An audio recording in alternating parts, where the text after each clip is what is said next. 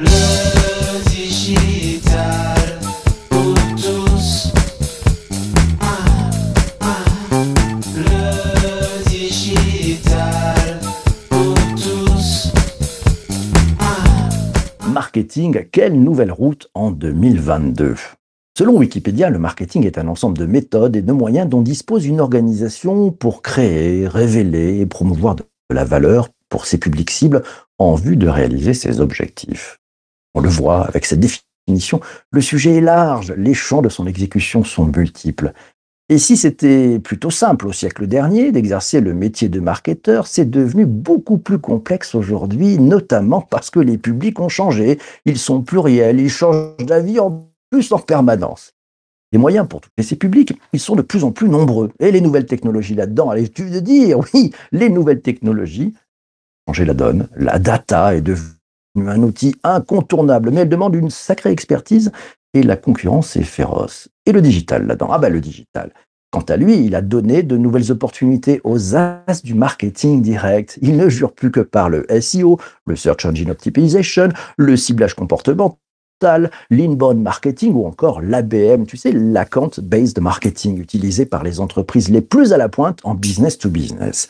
Pour bien comprendre, quelle nouvelle route pour le marketing en 2022 On a dans l'invité du podcast, c'est aujourd'hui Laurent Olivier, le directeur associé de l'agence Aressi Epoca. Bonjour Laurent. Bonjour PPC. Pour attaquer dans le vif du sujet, euh, comment va le marketing euh, en business to business? Toi qui es un expert, il va comment le marketing en business to business? Eh bien, le marketing euh, B2B, il va plutôt bien. Hein, euh, on en a toujours euh, plus besoin parce que les entreprises euh, ont toujours besoin et envie d'accélérer sur des marchés. Il y a des mutations et donc elles veulent en profiter. Et donc il y a besoin de lancer des campagnes et de faire du marketing. Bonne nouvelle, voilà, des gens qui sont heureux, qui vont bien. J'aime- J'aimerais te demander, parce que toi, tu connais vraiment bien le marketing de business to business, c'est un peu ton dada, enfin, c'est ton dada. Qu'est-ce que tu as eu comme changement durant les dix dernières années Qu'est-ce qui a changé selon toi? Alors des changements, il y en a tout le temps et euh, régulièrement et euh, à la fois euh, des changements euh, qui sont des opportunités, des changements qui sont plutôt euh, des freins. Euh, alors qu'est-ce qu'on on- a vu Je dirais déjà un premier changement qui est même un peu l'acceptabilité de la publicité. Voilà, la publicité était souvent presque un spectacle, hein, on disait il y a quelques temps, et aujourd'hui il y a une vraie défiance il y a des taux de clics qui sont en, baisse sur beaucoup de campagnes. On voit que aujourd'hui, euh, les gens euh, ont euh, presque une défiance. On n'a pas envie de la voir cette pub, on, la zappe. Donc euh, ça, c'est une première transformation. Et puis après, on est passé euh, à des mécaniques dont euh, on appelait le permission marketing, un peu l'idée de l'inbound marketing, où on laissait les gens venir à, à, à soi-même en leur apportant beaucoup, en étant généreux, en leur euh, délivrant du contenu, du savoir, et puis en essayant euh, de faire en sorte qu'ils téléchargent quelque chose, c'est le fameux inbound marketing. Et puis euh, néanmoins, là aussi, on s'est rendu compte que euh, il y avait euh, une limite euh, liée à la qualité des leads que l'on pouvait générer, et donc c'est pour ça qu'on est allé vers euh, l'ABM, l'account-based marketing, dont l'objectif est de cibler les campagnes sur un nombre de comptes réduit et identifié. Et puis, euh, on en a d'autres encore, euh, des transformations à venir, hein, euh, tout ce qui est lié à l'usage de la data, au RGPD, aux différents règlements euh, euh, qu'on nous annonce qui vont encore faire euh, qu'il va falloir se réinventer, se transformer, mais on y arrive, c'est ça qui est passionnant. Ça a l'air passionnant et, je confirme. Question que je voulais te poser, c'est comment on, s'y prend Parce que les champs des possibles sont de plus en plus larges. Il fait comment le, spécialiste du marketing en business to business pour finalement choisir les bons outils, la bonne palette C'est quoi la- l'astuce? Tu, tu fais comment ton côté? Bah, c'est pour ça que c'est les nouvelles routes hein, et qu'il n'y a pas une route et qu'il faut surtout pas euh, euh, prendre un livre, écouter quelqu'un et appliquer une méthode euh, euh, telle que il faut se, faut réfléchir à sa situation, à ses cibles, il faut réfléchir à son panier moyen, à son euh, cycle de vente, il faut réfléchir aussi avec son organisation interne, est-ce qu'on a des commerciaux, voilà, il, faut vraiment prendre tous ces éléments en compte. Donc moi, mon métier numéro un, c'est d'écouter c'est prendre le temps d'écouter, euh, de qu'on me raconte, euh, de même me déplacer, me rendre compte dans une usine, dans un service, comment ça se passe, parce que c'est là où en fait on se rend compte les spécificités de l'entreprise, de ce qu'elle vend, de ces différences, parce qu'il y a toujours des concurrents. Donc, il faut aller chercher les différences pour euh, trouver la bonne route, qui est effectivement pas la même que son voisin. Démarrer par l'écoute, la proximité, c'est amener un, Tout à un fait. regard finalement euh, assez neuf sur des choses que les, les- les gens connaissent. Je prends la, la- question de, de Sanjay. Il te demande le marketing relationnel est-il l'avenir du marketing afin de permettre aux grandes entreprises de reconstruire un lien fort et durable avec leurs consommateurs, dit-il? Qu'est-ce que tu en penses? Alors là, pour moi, il y a deux sujets. Marketing relationnel, pour moi, il a jamais arrêté. hein. On aime bien dans le marketing inventer des nouveaux noms et faire du marketing autour du, du marketing. On appelait ça le marketing direct. Voilà. Aujourd'hui, effectivement, euh, la data euh, permet d'aller encore plus loin et de créer une relation encore plus personnalisée. Donc, euh, bien sûr que le marketing relationnel est un élément clé. Alors peut-être plus dans la fidélisation que dans la conquête, je dirais. Et deuxièmement, j'ai entendu euh, consommateur. Alors là, oui, c'est un sujet euh, très aujourd'hui important. Tout ce qui est autour de l'éthique, l'utilisation de la data, qu'est-ce qu'on fait, qu'est-ce qu'on fait pas, qu'est-ce qu'on informe les personnes. Voilà, là, c'est des sujets où effectivement le consommateur peut être aujourd'hui euh, consomme euh, détracteur, donc il faut euh, tr- être très vigilant et faire très attention. Alors tiens, on, ouvre un peu le sujet parce que euh, en entendant ta réponse, suis aussi posé la question de ces entreprises, euh, plutôt peut-être en, business to business, elles changent aussi la façon de travailler entre elles. Euh, tu vois arriver du, du co-marketing, ce, ce genre d'approche? Alors oui, c'est hum, c'est pas nouveau et euh, ça a toujours existé dans, dans une logique un peu de distribution.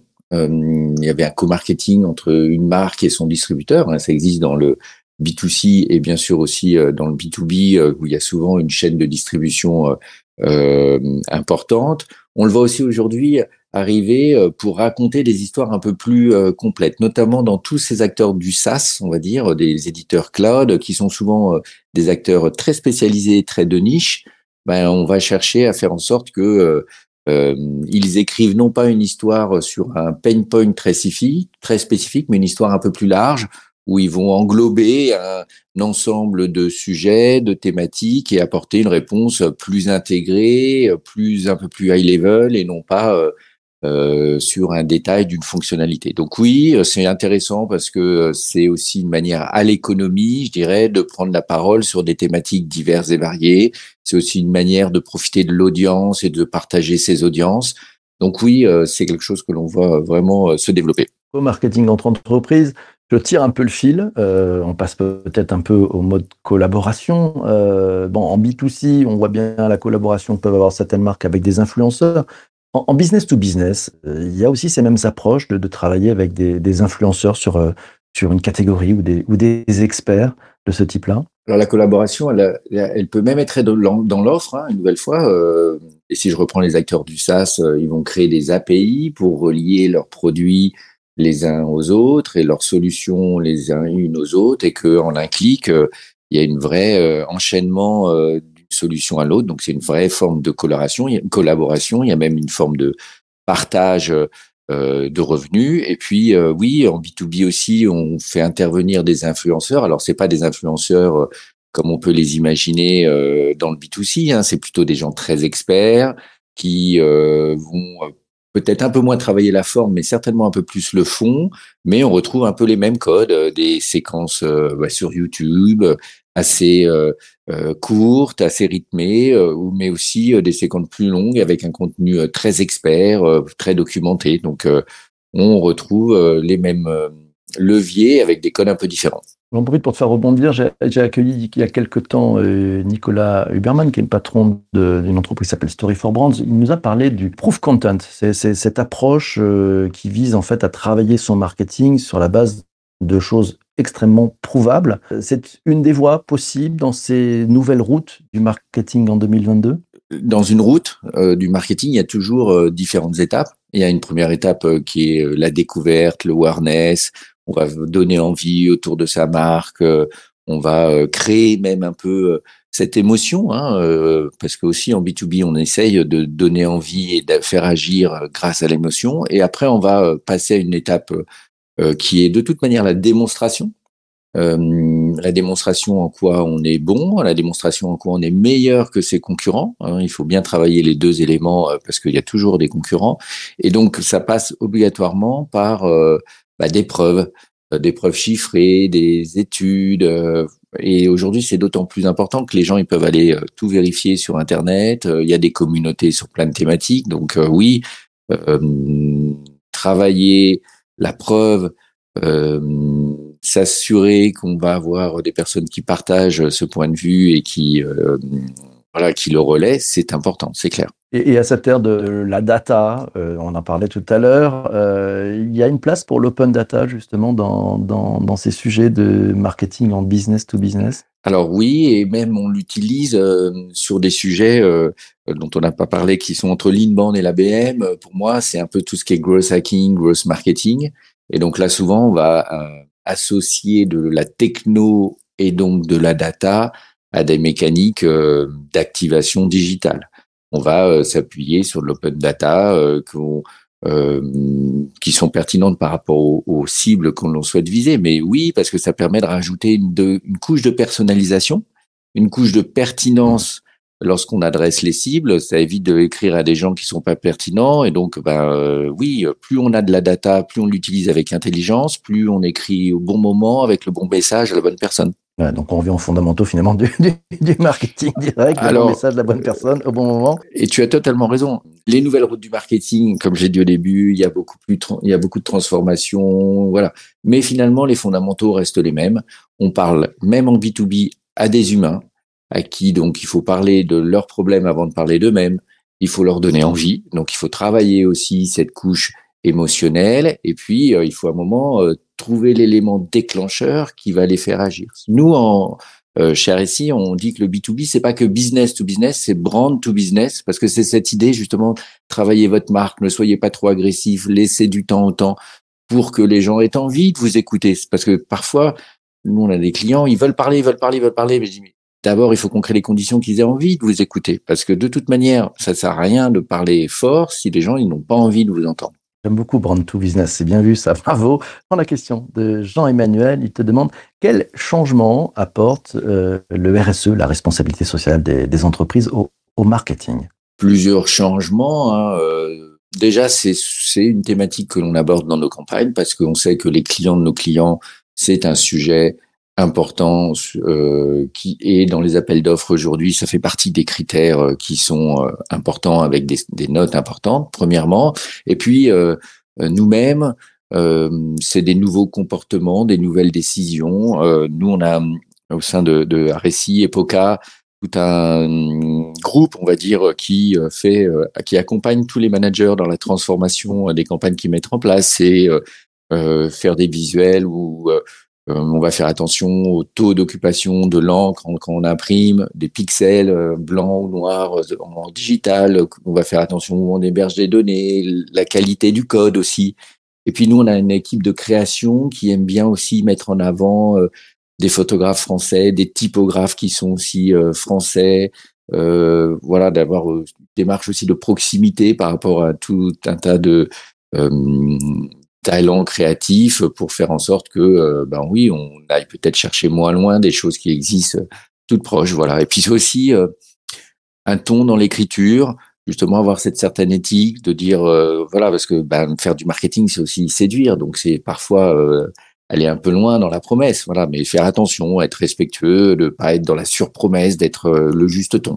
Le RSE, c'est pas que de la façade, hein, tu nous l'as dit, c'est vraiment dans toute la chaîne de valeur. On, fait, on porte attention à, faire ça en respectant un certain nombre de, sujets liés euh, à la responsabilité sociale des entreprises. J'ai une question euh, d'Isabelle. Elle te demande, est-ce que selon toi, en 2022, la route du marketing se fera enfin à deux, main dans la main avec le commerce? Qu'est-ce que tu penses de ça? Eh ben, c'est effectivement là aussi une transformation forte que l'on a vue euh, ces derniers euh, mois et qui, euh, voilà, je dirais les technologies, les outils de collaboration, le partage d'informations aussi est aujourd'hui tellement plus simple et peut être fait en temps réel. Donc oui, bien sûr, on travaille main dans la main. Après, néanmoins, chacun a ses qualités et chacun a son rôle hein, dans une chaîne de valeur là encore. Ce que je pense est différent, c'est que euh, on va démarrer, on est certainement en étant plus aligné sur euh, qu'est-ce que l'on va faire, sur quelle cible, etc. Après, euh, ben, les commerciaux repartent faire du commercial et les marketeurs partent faire du marketing. Et puis, il y a des points de contact qui sont effectivement maintenant beaucoup plus permanents. Et puis, là encore, il y a tout un tas d'outils qui permettent vraiment de collaborer en temps réel. Après, je dis pas qu'on va faire les campagnes ensemble, je dis pas qu'on va les prospecter ensemble. Non, je pense que chacun dans son territoire mais effectivement, on est euh, certain d'être aligné euh, au départ et d'avoir des points de contact réguliers qui euh, permettent de vérifier si on avance dans la bonne direction. Donc en fait, c'est pas une fusion, hein, comme peut-être que pourrait le penser Vincent qui nous met ce commentaire en 2021-2022, le marketing fusionne enfin avec le commerce. C'est plutôt une sorte de rapprochement. C'est lié à l'ABM, c'est le bon exemple pour montrer évidemment ce, travail fait en commun entre marketing et commerciaux, chacun dans son rôle, mais mais, mais tous ensemble et synchronisés. C'est le bon exemple, l'ABM, pour ça? Tout à fait, et hum, c'est même la première étape souvent de l'ABM, c'est de se poser la question sur les comptes. Hein, euh, donc, euh, parce que donc c'est du marketing basé sur les comptes, et donc il faut commencer par euh, collaborer ensemble pour être bien d'accord sur les comptes que l'on va adresser. Et là, souvent, il y a même des différences d'approche. Les commerciaux vont être peut-être plus par rapport à un référentiel, un historique, euh, des contacts qu'ils ont déjà engagés, ou le marketing, on va plutôt euh, faire euh, des listes avec des critères très objectifs de chiffre d'affaires, de potentiel, d'équipement précédent, voilà. Et bah, c'est ça qui est intéressant parce que là, on est sûr qu'on part sur de bonnes bases parce que tout le monde est d'accord finalement à la fin. On s'est mis d'accord sur la liste et on part à la conquête. Alors pour la petite histoire, hein, euh, nous quand on est souvent en réunion et qu'on pose un peu cette question, le marketing répond très vite. Oh là là, mais ça, ça va être très facile et on va s'en occupe. Et, et puis euh, parfois ça peut durer des semaines, des mois. Donc on voit bien que c'est un point euh, très important, voire de friction, parce que il y a des points de vue différents. Mais c'est important donc finalement de passer ce temps à se mettre d'accord parce que c'est sûr que bah, si on part euh, en étant de toute manière divergent sur euh, les objectifs, bah, c'est sûr qu'on n'arrivera pas au même endroit et on ne sera pas content ensemble. Il y a une question, la question que j'aimerais te poser.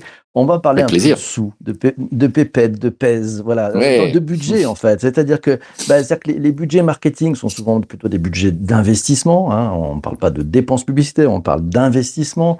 Euh, les budgets commerciaux sont peut-être moindres. Quand ils travaillent les uns et les autres ensemble, généralement, ça se passe comment? Il y, a, un partage de budget, c'est des budgets qui vont à la baisse. Euh, racontons un tout petit peu sans donner de nom. comment ça se passe d'un point de vue budgétaire? Alors les budgets ils sont toujours euh, côté marketing, hein, parce que c'est quand même de l'ABM, de l'account based marketing, donc c'est quand même d'abord du marketing. Ce qu'on a besoin côté commerciaux, c'est plutôt qu'ils passent, qu'ils réorganisent bien leur temps pour passer un peu plus de focus sur ces fameux comptes stratégiques. On a besoin peut-être un peu d'outils aussi chez les commerciaux, euh, notamment, je pense à une bonne utilisation de LinkedIn, tout ce qu'ils peuvent faire autour euh, du social. Hein. Euh, on en a parlé de nombreuses fois sur cet épisode, mais hum, sinon, les, les, budgets sont clairement côté marketing. Les commerciaux ont très peu de budget, éventuellement pour faire des incentives, peut-être porter le CRM, mais encore souvent il est rangé côté marketing. Donc il y en a un qui paye et l'autre qui paye de sa personne, si j'ai bien compris. C'est pas mal. Finalement, en, donnant du, temps. c'est bon, ça, j'ai compris. Génial. Mille merci à toi, Laurent, d'être passé ce matin. Merci beaucoup. Merci à toi, merci à tout le monde. Merci aussi à toi d'avoir écouté euh, cet épisode du podcast, pour avoir participé. Toi qui l'écoutes sur les plateformes de balade de diffusion, tu as des choses à faire. Il faut que tu payes de ta personne. Va donc donner 5 étoiles à commentaire sur Spotify ou Apple Podcast. Tu verras, ça va faire un bien fou à notre algorithme et ça va permettre de faire connaître ce podcast à plus de monde. Donc on compte sur toi pour, pour les étoiles. La piste aux étoiles, c'est parti.